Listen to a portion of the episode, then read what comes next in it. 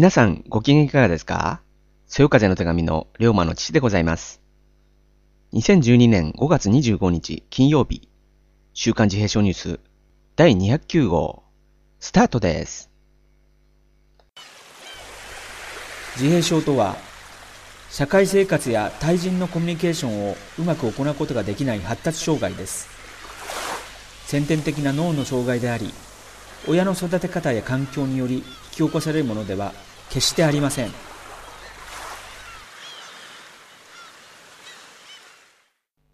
この番組は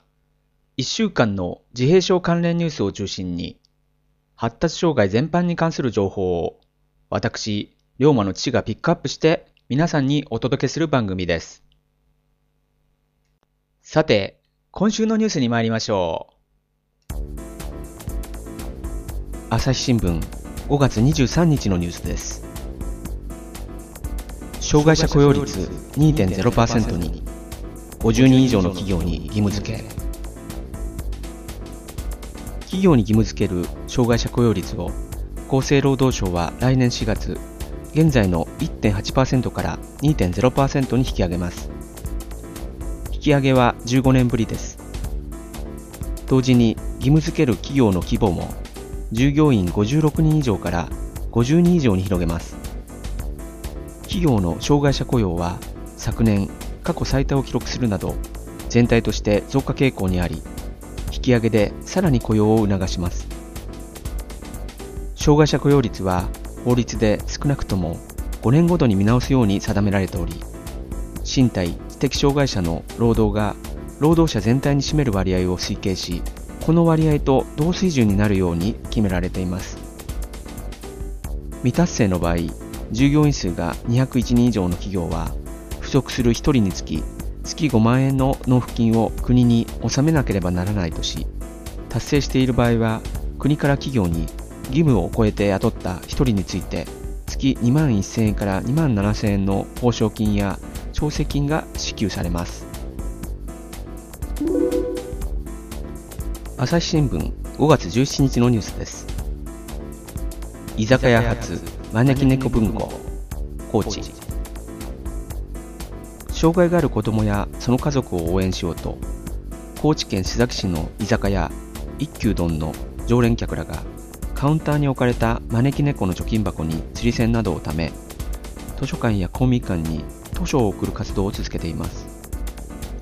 障害者の手記や体験談を中心に約100冊の寄贈を受けた須崎市立図書館には招き猫貯金箱会文庫のコーナーが生まれました。当初寄贈は一度だけのつもりでしたが釣り銭を入れる客がその後も増えたため招き猫の会を作り活動を継続毎年寄贈を続けています。神戸新聞5月20日のニュースです。震災時自閉症の子どもへどう対応？仙台の女性講演兵庫。重度自閉症の子どもを持つ親が東日本大震災の経験を語る講演会が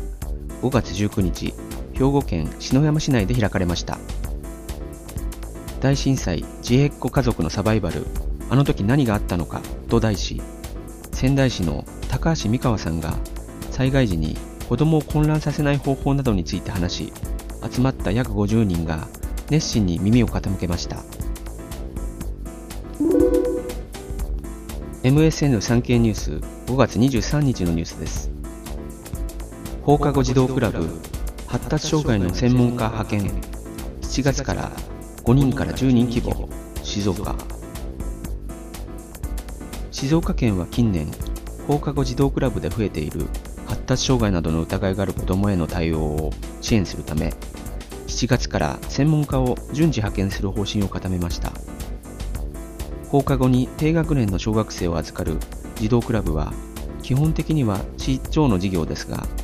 人材育成の面で県も役割を担っていると判断し派遣を決めたものです。合わせて障害のある子どもへの対応を記したガイドブックも4月に各児童クラブなどに配布しました。MSN 産経ニュース5月16日のニュースです。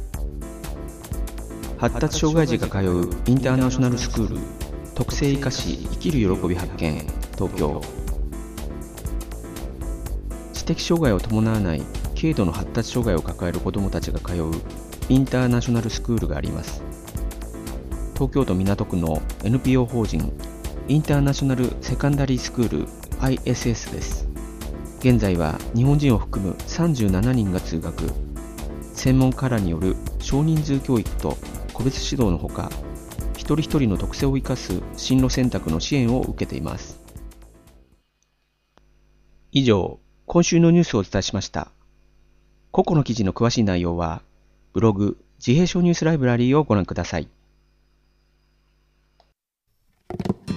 そよ風龍馬パパの自閉症ニュース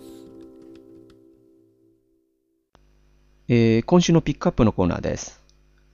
このコーナーは毎週私、龍馬の父が様々な話題を自由に取り上げ皆様にお届けするものです。今回は明日5月27日日曜日まで開かれている自閉症アーティストによる個展2カ所の情報をご紹介いたします。えまずは読売新聞5月24日のニュースです。祖父と二人展大山で27日まで、秋田。自閉症のアーティストの小野崎明さん22歳と、祖父で美容師の安幸さん82歳による書や油絵などの作品展、二人展が5月27日日曜日まで秋田県大仙市の地産業展示館で開かれています。祖父の安幸さんにとっては初の作品発表が孫娘との協力で実現しました。元気なうちに孫と展覧会ができて嬉しいと喜んでいます。二人展は午前9時から午後4時、えー最終日の明日27日は午後3時までです。入場料は無料です。えーもう一つ、読売新聞5月24日のニュースです。房総の自然、色彩豊かに、自閉症の画家が古典、千葉。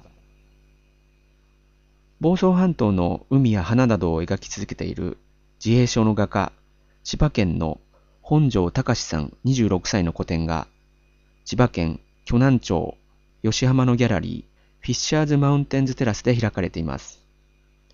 内面から解き放たれた豊かな色彩とダイナミックな構図で訪れる人の目を楽しませています。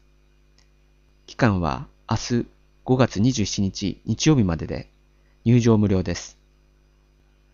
以上、今週のピックアップは明日5月27日日曜日まで開催される秋田と千葉での自閉症のアーティストによる個展の情報でした。